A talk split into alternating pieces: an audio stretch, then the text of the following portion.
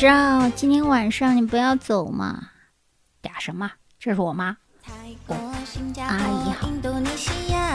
咖喱肉骨茶，印尼塔，做 SPA 放烟花，蒸桑拿。Coco pineapple mango mango，沙巴芭提雅阳光热辣辣，香瓜啤酒花风景美如画，下海鲜家泳池趴，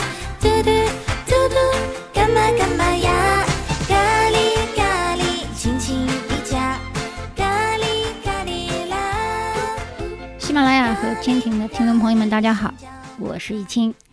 既然开场白都给大家透露了剧情，今天是肯定会讲到《欢乐颂》喽，主要是会谈一下老谭、安迪和起点骚包的车喽。当然，今天的主题还是要讲一下2017年美国新的跑车的价格，以及2018年初或者是07年年底要出来的一些跑车的款型和价格。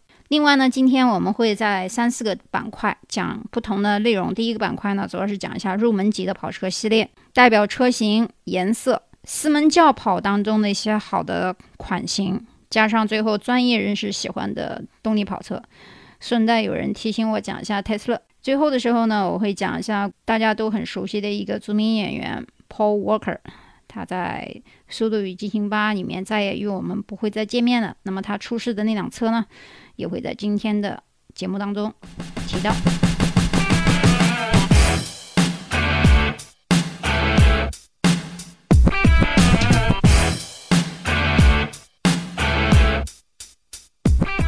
前不久我们曾经讲过的一集呢，是关于中产阶级的上班一族所购买的上班车，或者是下班家用、另外商务所用的一些车型。那么今天我们要讲的呢是跑车，跑车一般是双门的，会比较正式，归为跑车一类。四门的话呢，不能算是正式的 PK 的跑车，但是有一些性能还是不错的啊，速度也不慢啊。比如说奥迪 R 八，两门的啊，跑不过它自己品牌的奥迪 RS 六，四门的轿跑。那么，由于美国的车并不算贵，所以呢，中产阶级还是可以购买得起。那么，入门级的跑车，我们必须要提到的一个品牌就是雪佛兰的 Corvette。那这 Corvette 呢，中文有时候他们翻译成科尔维特或者是克尔维特，就是反正你记住它的英文 Corvette 就可以了。那 Corvette 二零一七年的新款。到年底的时候，C7 才会出来。那么现在的第七代产品仅仅出来的是个 Z06。那么 Z06 算是现在在二零一七年，如果想入新的跑车的话，应该是可以购买到这个 Corvette 二零一七年的 Z06 这个型号。我想提醒大家的是，由于中国的这个有一个品牌叫五菱啊，五菱汽车的这个 logo 是 copy 了这个 Corvette 的，非常的类似。所以如果国内有人买这个品牌的车，大家千万不要看成是。五五菱跑车啊，它不是五菱跑车。那么我们在讲美国文化的时候，我也强调一定要记住英文单词，因为。就像我说过不知道无数次，李小龙啊、成龙啊、个李连杰啊，你跟他说着中文的词，大家是不会知道你在讲谁的。所以你一定要说布鲁斯利啊、杰克利啊等等，这样大家都会知道你在说的是哪一个明星。那么我们谈车的时候也是一样，你跟他说 Corvette，那这个美国人一定会知道你讲的是哪一款。从一九五三年开始，一直到现在呢，Corvette 已经出现了有七代产品。当人们说到 Corvette 的时候，已经忘记了雪佛兰的。虽然大家都觉得它是旗下的一款跑车型，但是其实大家在谈 Corvette 的时候，早就把雪佛兰给遗忘了。第七代 Corvette 自2014年第三代车型以来呢，首次承载了 Corvette Stingray 的名字。黄色和白色是这款车的标志性色彩，所以如果买这个车的话，首选黄色啊，因为是它的代表性的经典款。其次呢，白色。也不错，那红色和蓝色买的会少一些，毕竟不是法拉利，也不是 Porsche。那么所有的这些车的颜色、配置、外配、内配，以及它的它是硬顶啊，还是敞篷车啊，价格自然是不一样的。通常在美国不同的州和不同的 city 啊，或者是 dealer，那购车的时候给的优惠和折扣也是不一样的。如果你在杂志啊、报纸啊，或者是网络推销的一些那些 coupon 和 code 啊，是可以用来购车的时候打折的。我在公众微信号上展示的一辆那个二零一三年圣地亚哥车展中的这个 Corvette 车呢，车款车型呢，大家可以在 Mona World 上去看一下。另外，我想讲的就是新的 Corvette，如果是入手基本款啊，如果不是买的 Z 零六的话，就普通的 Corvette 价格是多少呢？美金是五万两千九百九十七起到五万九千五百三十，是它的基本款的价格。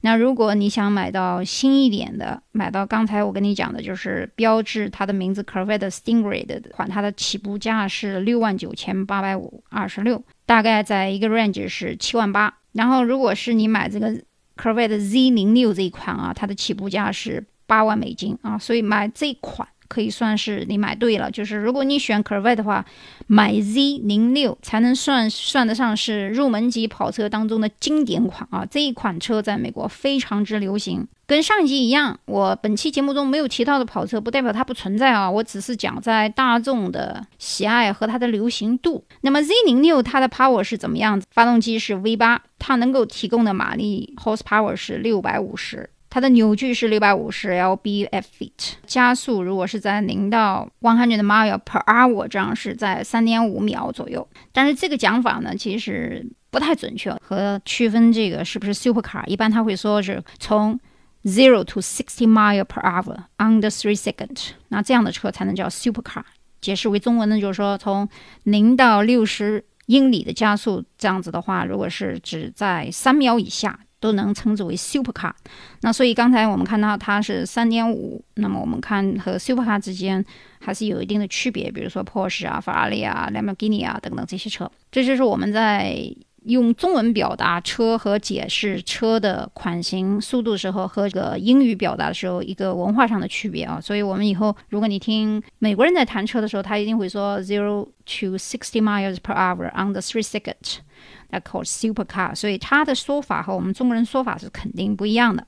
这我刚才跟你们讲的，就是融入文化，它的一些细节上可以看得出来你是外国人还是本地 local 人。那么这个车型，我们可以说在 Corvette 里面，Z 零六已经算是不错的这个档段了。插播一个笑话，就是说今年这个上海的车展的时候，由于那个保时捷的 CEO 啊，刚开始以为那个车是他们的这个 Porsche 卡宴。然后呢？结果讨论了三个小时后，发现是山寨车众泰，那个表情非常尴尬哦。我相信所有人都看过那个新闻，所以大家不要把 Corvette 看成五菱，也不要把这个众泰看成是保时捷。那一般来说，它的起步价我们刚才讲了，它的最基本款也就是五万美金左右。那五万美金乘以一个七嘛，五七三十五，三十五万人民币就拿下它的基本款了。如果是 Z 零六的话，起步价是八万，八万乘以一个七也不贵啊。七八五十六，五万六呗。我觉得这个价格其实也不算贵。当然，如果到了国内，也许要加上一大堆税啊，然后价格也许会翻个两倍到三倍，这也不得而知啊，有可能是这样子。那么刚才我们讲了二零零二零一七年新款的 Corvette 价格，那我一定不能不提一下二零零二零一七年底到二零一八年初的时候，马上要正式上市的这个 Corvette C 七。C 七这个 model 马上上来以后，肯定会取代 Z 零六在美国的流行程度。好，我们现在开始讲奥迪。奥迪 TT 呢很一般，奥迪 TT 的 RS 这个款啊，马上也会在二零一八年初的时候上市，比较适合女孩子，男生也比较喜欢，因为它比较这个小巧一点。当然，比起 c u r v e t 而言，我个人觉得 c u r v e t 更更男性化一点啊，就是更霸壮一点、霸气一些。它的价格呢，预计是在六万五千八百七十五美金起，也就是明年的时候，年初的时候买这一款基本款的起步价是这个位。因为这个奥迪 R 八它是两门车呀，它两门车它自己跑不过自己的 RS 六，所以我们还是要说一下奥迪 R 八，它是中呃它是第一款配置这个全 LED。头灯的这样一个生产车，奥迪的 SUV 的运动型性能跟那个宝马和奔驰还是没有什么太有可比性，所以今天咱们也不讲关于 SUV 的小跑型啊，所有今天呢我们讲都是轿车型，就是两门轿啊，两两门跑啊，或者四门轿跑啊，或者是超级跑车，那个 SUV 款我就不提了啊。二零一七年的 TTS 的 Coupe，它的价格是五万二。但是二零一八年的新的 T T R S 没有价格，是因为它没出来。刚才我也预测了一下，可能是在六万五千八百七十五这样子一个起步价。那它的 R 八呢？现在 R 八二零一七年款，它的起步价是十六万两千八百，然后到 R S Spider 的它的起起步价是十七万五。好，现在我们要开始讲奔驰了。奔驰的 AMG GT 有两款车型，分别是 AMG GT 和 AMG GTS。那这两款车型在配置和动力上存在的一定的差异啊，当然在价格上肯定不一样。最新一款的2017年的 AMG GT 的起步价是十一万一千两百起，还有一款叫 AMG GTS 的这一款，它的起步价是十三万一千两百起步。那因为我没有讲宝马。M 五跟 M 六呢，是因为 M 五和 M 六是四门的啊，我也没有讲奔驰的 S 六五也是四门的，所以一会儿一会儿我们到轿跑的时候，就四门轿跑的时候再去讲。那最后呢，刚才我们说这个入门呢，我们讲了三个品牌，一个是 Corvette，一个是奥迪，一个是奔驰。然后现在我们开始讲保时捷的 Boxer，它的价格起步价不算贵啊，基本款的话是五万二，那么稍微有一点那个 Black Edition，就是黑色的呢是五万九。S 型呢是六万五，所以入门级的保时捷的 Boxer 其实比这个雪佛兰的 Corvette 的价格还要低一点，所以其实玩小跑的时候，刚开始可以玩它也不错啊。然后最后我还是要讲一下捷豹的 F Type，那 Jaguar F Type 呢，二零一七年款这一款的价格应该是在六万一起步，还可以啊。就是我们刚才比较了这所有的。五个不同品牌的入门基本款，它们的价格都是中产阶级是可以接受的。美洲豹的 F 型呢，它是双门的双座跑车。那当然，那个欧洲大陆跟这个还有点不一样，是 S 段的。二零一三年的时候，英国汽车商制造 Jaguar 的时候，只不过现在由于被这个印度人收购了，再加上揽胜 copy 这个路虎激光，让这个购买者觉得印度的产品有点廉价啊。但是英国女王一直很喜欢这个美洲豹品牌，就是 Jaguar。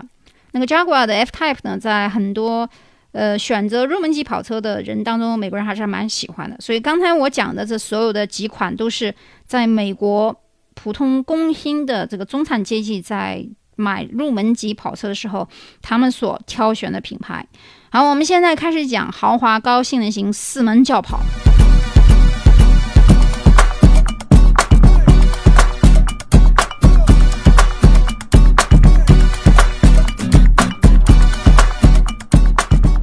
它的系列当中能够 PK 的几个品牌，我大概报一下啊。第一个呢是奥迪的 RS 七，起步价是十一万左右；凯迪拉克的 CTS V 起步价是八万五；BMW M 五的起步价是十二万五左右；M 六呢是十四万九左右。那个 Porsche 的帕尔玛的 Turbo 是十四万一千，所以 Porsche Panamera Turbo。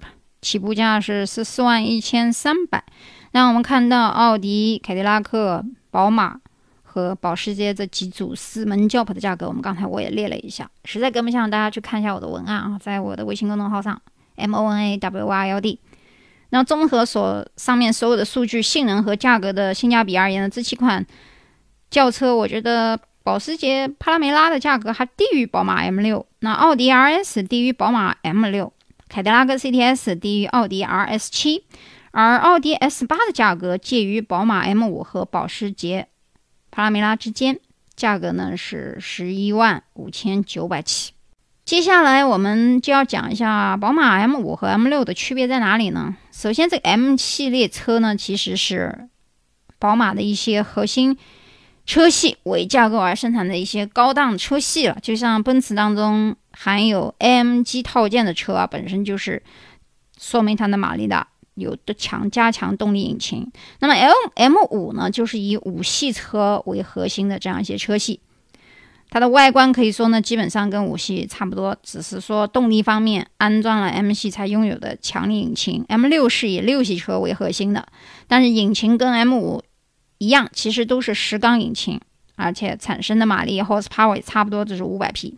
然后六系的引擎和这个七四五一样的，是用的八缸的引擎，马力最大再多加到三百多一点。M 五和 M 六之间的区别其实就在这里，但它们的引擎是一样的，只不过款式不一样而已。那么我们一会儿讲到奔驰 AMG S 六五，就是含有这个 MG 套件的车系，AMG GT 一样，都属于。跑车型，只不过呢，就是奔驰 AMG S 六五，它属于四门轿跑而已。另外呢，四门车通常在美语里面，我们都是叫 standard car 或 family car，因为四个门嘛，家里一家四个人出去，或者三个人或者五个人都还算是吃饭 OK 啦，所以我们叫它 family car，也就是一种比较正常的 standard car。下班上班用的卡呢，有的时候两门也行，四门也行，就是比那个四门呢要小一点。有些小车虽然是四门，但是它不叫 stand，因为 stand 这个词英文单词的意思就是说。是一种大的四门的这种车才能叫 stand，那没有说 stand 就是一般的小车小车型。那如果用到另外一个英语单词，说到 coupe 的时候呢，实际讲的就是硬顶了。硬顶的车呢，一般价格会比那个敞篷的要低一点。那敞篷的英文单词呢叫 Corvette。那这几个单词大家是一定要记住的。然后有的时候你看到那个 van 啊，那 van 的 driver 就是那个面包车呢，一般都是一些指家庭妇女。虽然说有的时候说他们 school mommy 会有点不好听，但如果用美语更真实的表达他们的话，应该叫做 soccer mommy。soccer mommy，soccer 是足球啊，是正儿八经的足球，因为美国的足球叫 football。soccer mommy 呢，实际就是说带着孩子下课到那个足球场上面一围，然后看他们比赛啊等等，有点像那个 housekeeping wife 的感觉。所以呢，大家以后如果听到美国人在交流的时候，如果你对汽车的文化有所了解的话，你就能知道他们在调侃什么。这就像我们很多在大学上很多课的时候，有些教授的一些笑话我们听不懂，原因呢是源于我们对他们电影啊、流行的文化、音乐啊，还有他们平时讲的一些俚语啊，甚至包括小游戏啊，都不是很了解。比如说儿童玩的一些游戏，这就是为什么有的时候问很多人问我说，孩子应该是早点出国好呢，还是晚一点呢？晚虽然你也可以进入哈佛、斯坦福。马泽里跟我等等这样的名校，但是早一点出来的孩子呢，他能够在这个国家里面学到他们根深蒂固的美国文化的一些东西啊。虽然说这个很多人觉得。不以为然，但是我们可以理解为，就像我们出国很久的人，如果我们有这么十年或者五年不回中国的话，那么这五年或十年发生的人和事、电影或者是流行歌曲，甚至于 KTV，我们唱歌的时候都会觉得有断档啊。这这个同样的比喻，当中国的学生到美国来的时候，我们为什么有的时候上课的时候不能听懂教授在开的玩笑呢？好，我们接下来再讲呢，轿跑里面的一个豪华款就是。奔驰的 AMG S6，这款轿跑看上去非常的漂亮豪华，不管是显示尊贵，还是商务，还是速度，还是激情，都有了。那么我们都知道，以前一和 S 级这个级别的车啊，算是豪华型的了，在奔驰里面。但是他们奔驰型的车型，它的 logo 很有意思。如果是奢华型的，都是那个小的，就往上立在那个车前面的；如果是跑车型的，如果说有点像 C 三百啊这样的。大的 logo 它就会贴到前面的挡板那个地方，所以我们其实从这个 logo 的立和贴，我们从 logo 就能判断出这款车它是商务型还是运动型了。而这款奔驰 AMG S65 呢，这设计上还是比较流线的。二零一七年新车的报价是二十二万六千九百美金起，大概约合人民币一百六十万。嗯，如果到国内的话，也许再乘以一个二，就到三百二十九万左右。比起奔驰 S 级别最廉价的车型 S 三百 L 的价格，足足高出了二百三十余万。所以，奔驰的 S 六 Stand 比标准 S 型还要再加长了三十二毫米，增高了三毫米。我刚才也解释过了，什么叫 Stand？Stand 这个词是指正规的、标准的大型的四门车。那么我们一般在看林肯，美国一些大车，只要是美国产的车都是比较大的，比较符合这个 stand 这个英文的标识。动力方面呢，奔驰 S65 AMG 呢搭配的是一款高性能的排量为6.0的 V12 的涡轮增压发动机，最大的马力能达到一六百一十八匹，百公里加速只需4.4秒就可以完成了。内饰呢非常豪华，真皮的坐垫和后排镶嵌有一些屏幕。大家都知道后排有屏幕呢，对于驾驶员来说是安全的，因为如果在前排有屏幕，大家都在看的时候，驾驶员也会在看，所以后排有屏幕的时候，这款车对于乘客还是蛮舒服的。由于这款车它有一点 sporty 的感觉，所以我们今天就把它归到轿跑当中去，并且给它起了个特别的名字，叫豪华高性能运动轿车。好，我们现在开始谈专业人士喜欢买的一些专业跑车了。当然，第一个首屈一指的就是保时捷911系列和保时捷911 Turbo 系列。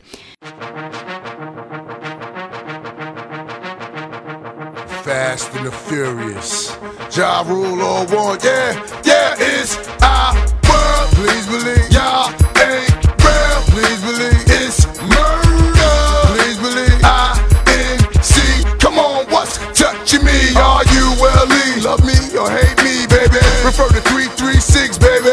the rule. Please play it, don't get it confused. See this game that we playing, y'all playing to lose. Who's next to wanna ride? Spitting how I do, y'all know when y'all wanna ride. Rule, baby, I've been really out of control lately. If y'all relating, let me hear you say, yeah, yeah, yeah. 一般人呢，虽然说都听说过九幺幺但是其实他们根本就不懂什么叫九幺幺和九幺幺 Turbo 的系列的区别。如果你要不是内行，真的还真的很难从肉眼上区分它们的外形哦。那保时捷911的基本款呢，价格是在八万九起，并不算贵。敞篷的呢是十万一千七百起，而911 Turbo 的价格，基本款硬顶起步价就是十五万九千二。如果是敞篷的话，它的起步价是十七万一千五百起。所以我们看啊，这个价格是不是 Turbo 还是不一样的。那么我们刚才也说了，那911系列和 Turbo 系列究竟有多少款呢？911的保时捷系列有十四款，保时捷的 Turbo 型号有五款。从价格上而言呢，普通款的911其实还不如奥迪 RS7，十一万起；BMW M5 十二万起；M6 十四万起；Porsche Panamera Turbo 十四万起，那么贵。但是为什么爱车一族和专业人士特别喜欢它呢？嗯，因为它速度快呀。一会儿我们会讲一下它跟其他车的 PK，不管是法拉利、兰博基尼，甚至于包括特斯拉的最新一款顶级车的 PK 当中。那么 Turbo 是什么意思呢？Turbo 就是讲这个涡轮增压的引擎，男士特别喜欢它的原因，可以算得上是所有人都想在入门以后真正拿到一辆跑车的，那就是911 Turbo。主要区别是在 Carrera 的 3.6L 和 3.8L 发动机上加了两个涡轮增压器。Turbo 和 Turbo S 区别主要是在卡罗拉的 3.6L 和 3.8L 发动机上加了两个涡轮增压器。外观上和卡雷拉区区别主要是在于车头两侧的进进气口和雾灯、转向灯，而且尾部多了一个小的定风翼。那911的 GT 系列历史上也出现过 GT1、GT2 和 GT3，但是现在呢，只有 GT3 还在生产，并且更新换代。该系列呢，采用的是3.6升水平对置六缸发动机，但并没有安装涡轮增压器。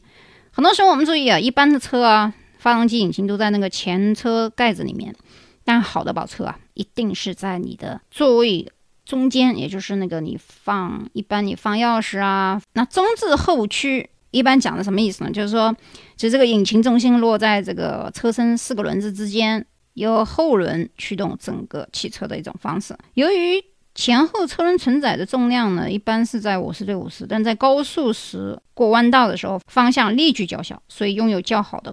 操控能力，转向非常的敏锐，但缺点呢，就是由于呢采用了后轮驱动，一旦高速的时候过弯道的时候呢，后轮产生侧滑，或者会发生一些侧向过度，会发生转向过度，且过于敏锐，转向会让车身发生一些失控。所以通常呢，中置后驱的布局呢有两种，第一种呢是把引擎放在驾驶者的前面，而变速箱则延伸至。驾驶舱之类，这种方式呢，通常被误解为前置后驱。第二种呢，是把引擎放置于驾驶者和后轴之间，亦可以得到五十比五十的车重分配，这样子称之为后中置后驱。好，现在我们来就讲讲欢乐色当中安迪的第一辆车吧。开的这个车，你要说它是911卡雷拉还是911 Turbo 呢？肉眼是不大看得出来的。但是《欢乐颂一》当中，安迪开的那个车，老谭子刚送给他的呢是2015款的911卡雷拉的 S 型敞篷车。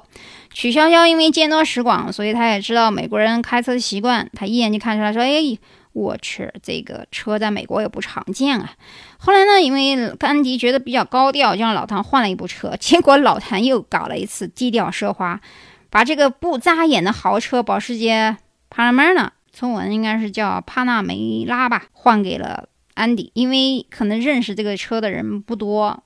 其实这款车比这个九幺幺还要贵啊。然后我们顺带可以八卦一下，起点开的车呢，其实就是奔驰的 M MG 系列。那我们从车品上也可以看出他们的性格的不一样。你说骚包开的车还挺稳重的啊，开的是林肯的。小包总开的这辆车呢，是林肯大陆，也是林肯车系当中一个非常经典的款型。这种四门 stand 的车还是不错的。泰国、新加坡、印度尼西亚，咖喱肉骨茶，印尼就从它。做 SPA 放烟花蒸桑拿，Coco、Pineapple、Mango Mango，沙巴、巴利亚阳光热辣辣，香瓜、啤酒花，风景美如画。夜市下海鲜价，泳池趴，嘟嘟嘟嘟，干嘛干嘛呀？咖喱咖喱，轻轻一加，咖喱咖喱啦。兰博基尼的 Aventador 呢，就是 Lamborghini 呢，它的这一款车是兰博基尼 LP 七零零杠四型，这是一款算得上是旗舰超跑车吧。作为它的这款车型是在二零一一年日内瓦车展上正式亮相的，车身非常低矮，剪刀门，嗯，大家都喜欢这个兰博基尼的剪刀门。遍布车身四周的巨大进气口呢，以及玻璃下呢一览无余的发动机呢，都是大家都熟知的兰博基尼的风格。那么基尼公司呢，一直以来都是用的 V 十二发动机。由于它的名字是由传统的斗牛的名字来命名的，所以这一款 Aventador。一一年的日内瓦车展上市才正式亮相。它低矮的车身、剪刀门，大家都喜欢。那么今天的车门可以往上翘，然后打开像剪刀一样的，遍布车身四周的巨大的进气口，以及玻璃下一览无余的发动机，大家都能看到的，就是这是大家熟知的兰博基尼的风格。还有那个玛莎拉蒂啊这样的车，我不愿意讲的是因为很多车虽然我们可以看到价格也不算特别贵。但是你买不到它，因为你要去先加入它的 club，然后呢，要看看你很多社会地位啊、商务成功啊、名望啊，然后他才会卖给你。那么，所以今天我觉得很多真正的跑车、真正玩车的人呢，也不需要我太讲了，大家也可以自己做一个 research。那这样的 research 一旦做完以后，我觉得慢慢自己就会成为一个专家。文章的最后呢，我要讲一下在电影《速度与激情七》里面。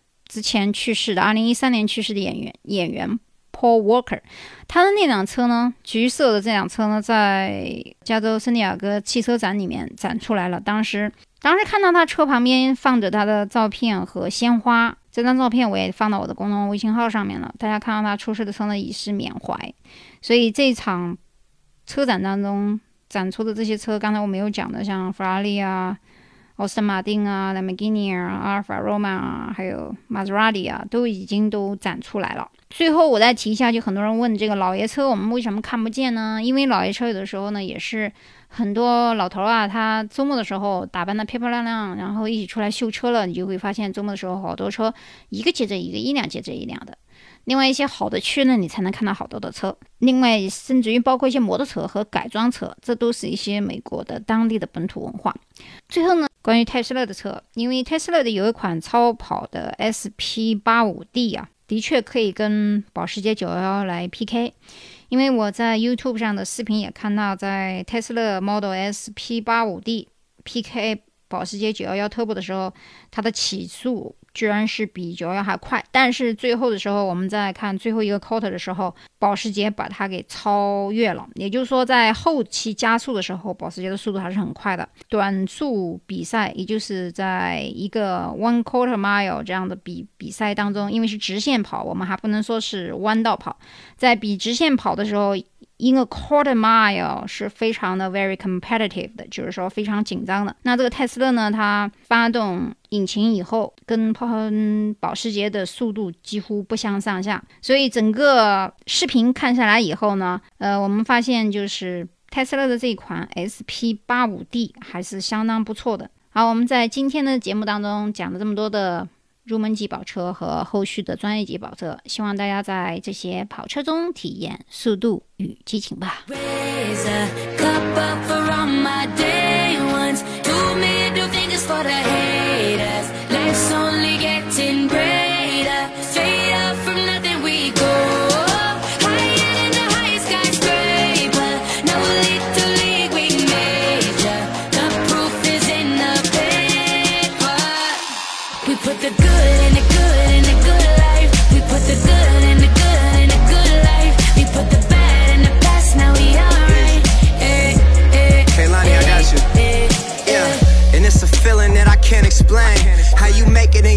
Stay the same. Stay down from the jump and they never change. Man, it's a moment I could never trade.